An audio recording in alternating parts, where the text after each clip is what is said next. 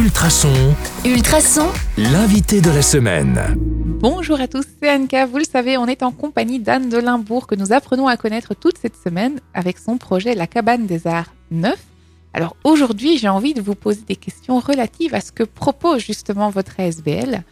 Tiens, justement, parler d'atelier. Euh, c'est quoi un atelier? Qu'est-ce qu'on y fait?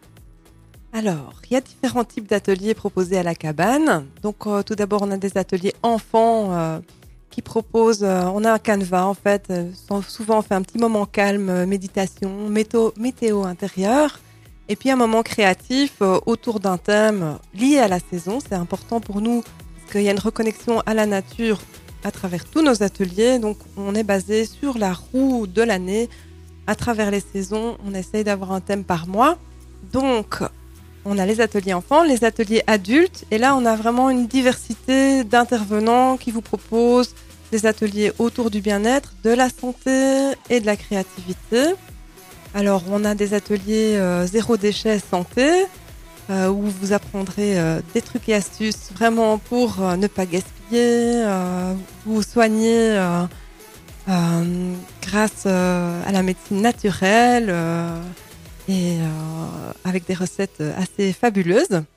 On a des ateliers autour du corps, mais bien sûr reliés à l'esprit aussi, avec le Qigong et le mouvement médecine. Où là, le Qigong, c'est basé sur la médecine chinoise, et donc c'est des mouvements euh, méditatifs qui euh, reconnectent le corps euh, à l'esprit. Un peu comme le tai chi Voilà, tout à fait, c'est vraiment dans la même lignée. D'accord.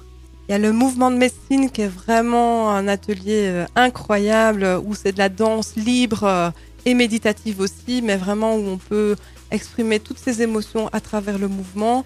Et c'est euh, hyper ressourçant. Ça, si vous voulez un boost, ça fait euh, vraiment, vraiment du bien.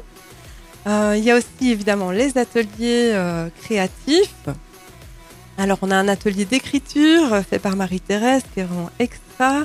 Il y a un atelier doodling où ça c'est vraiment du dessin mais basique. Enfin, il faut pas savoir dessiner, mais c'est très méditatif aussi, c'est très ressourçant.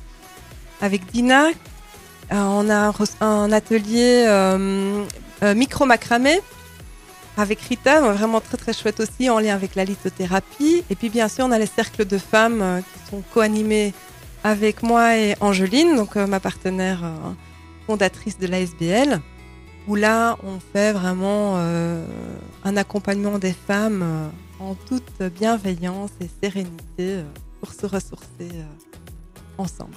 Alors c'est ici que se termine notre interrogatoire pour aujourd'hui. Moi je vous donne rendez-vous demain sur le 105.8 FM ou en podcast sur ultrason.be pour en savoir toujours plus. À demain À demain!